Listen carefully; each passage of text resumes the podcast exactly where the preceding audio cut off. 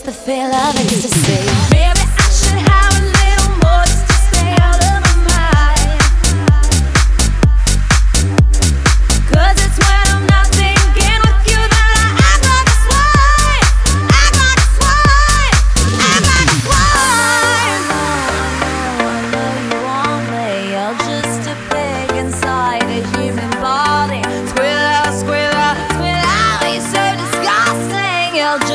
Música